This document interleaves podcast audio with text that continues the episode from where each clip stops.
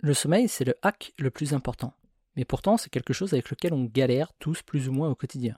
On va pas se mentir, notre mode de vie actuel est en grande partie responsable de nos problèmes de sommeil.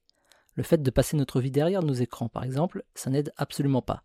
Et pire, ça contribue à la dégradation de la qualité de notre sommeil.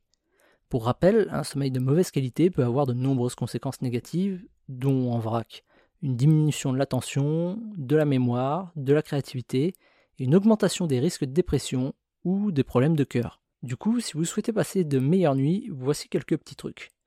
D'abord, le manque de régularité. Le sommeil est surtout une question d'habitude. C'est plus simple pour notre cerveau de s'endormir ou de se réveiller lorsqu'il a l'habitude de s'endormir tous les soirs à la même heure et de se lever tous les matins à la même heure. Ensuite, il faut couper les écrans le soir. La lumière des écrans retarde l'endormissement, mais en plus ils excitent notre cerveau, ce qui ne va pas l'aider à se calmer. Cette lumière artificielle bloque la production de l'hormone qui est responsable du sommeil. Et pas de bol, c'est justement ce dont on a besoin. Surveiller aussi son alimentation le soir.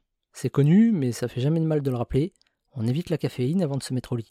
Il est recommandé en général d'éviter le café, mais aussi le thé, qui contiennent la caféine, après 18h si on souhaite passer une bonne nuit. Et dans le même temps, on évite également les repas trop copieux en soirée, autrement on va passer la nuit en pleine digestion et c'est pas ce qui va nous rendre service. Essayez de maintenir une température idéale aussi, parce que notre corps aime bien son petit confort. Et comme un enfant qui a besoin de doudou pour s'endormir, notre corps a besoin de ses 19 degrés.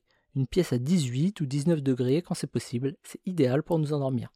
Plus, et c'est compliqué. Il suffit de voir à quel point c'est galère de s'endormir en été. Et enfin, il faut se rappeler que le lit ne sert qu'à dormir.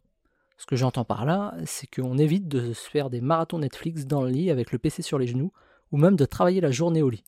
Encore une fois, notre cerveau fonctionne par association et par habitude. S'il associe notre lit à autre chose que dormir, voilà la galère après pour dormir. Travailler au lit au regard des Netflix, pépouze au pieu une fois de temps en temps, c'est pas la mort non plus. Ne vous privez pas. Mais si vous avez du mal à vous endormir le soir, eh bien vous pouvez commencer à jeter un œil de ce côté. Astuce bonus, quand vous avez du mal à dormir le soir, quand vous tournez dans tous les sens pendant des heures et des heures pour trouver le bon spot afin de vous endormir, le mieux dans ce cas-là est encore de se lever, sortir du lit et faire autre chose, comme lire un bouquin par exemple. Plus on se force à s'endormir, moins on a envie de dormir. C'est un peu comme être cool. Plus on essaie de l'être, moins on l'est. Et c'est seulement en arrêtant d'essayer qu'on y parvient.